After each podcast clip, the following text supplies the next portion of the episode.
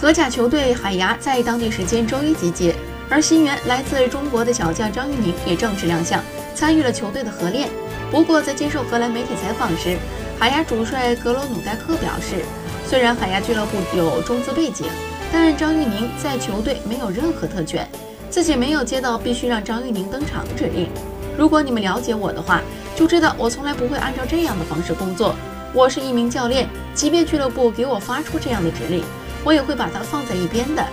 张玉宁加盟海牙后透露，自己在海牙的进球会超越自己效力维特斯时期。以前踢荷甲的时候，作为对手，我对海牙有一定的了解。我希望在海牙的进球数能够超过之前在荷甲的进球数。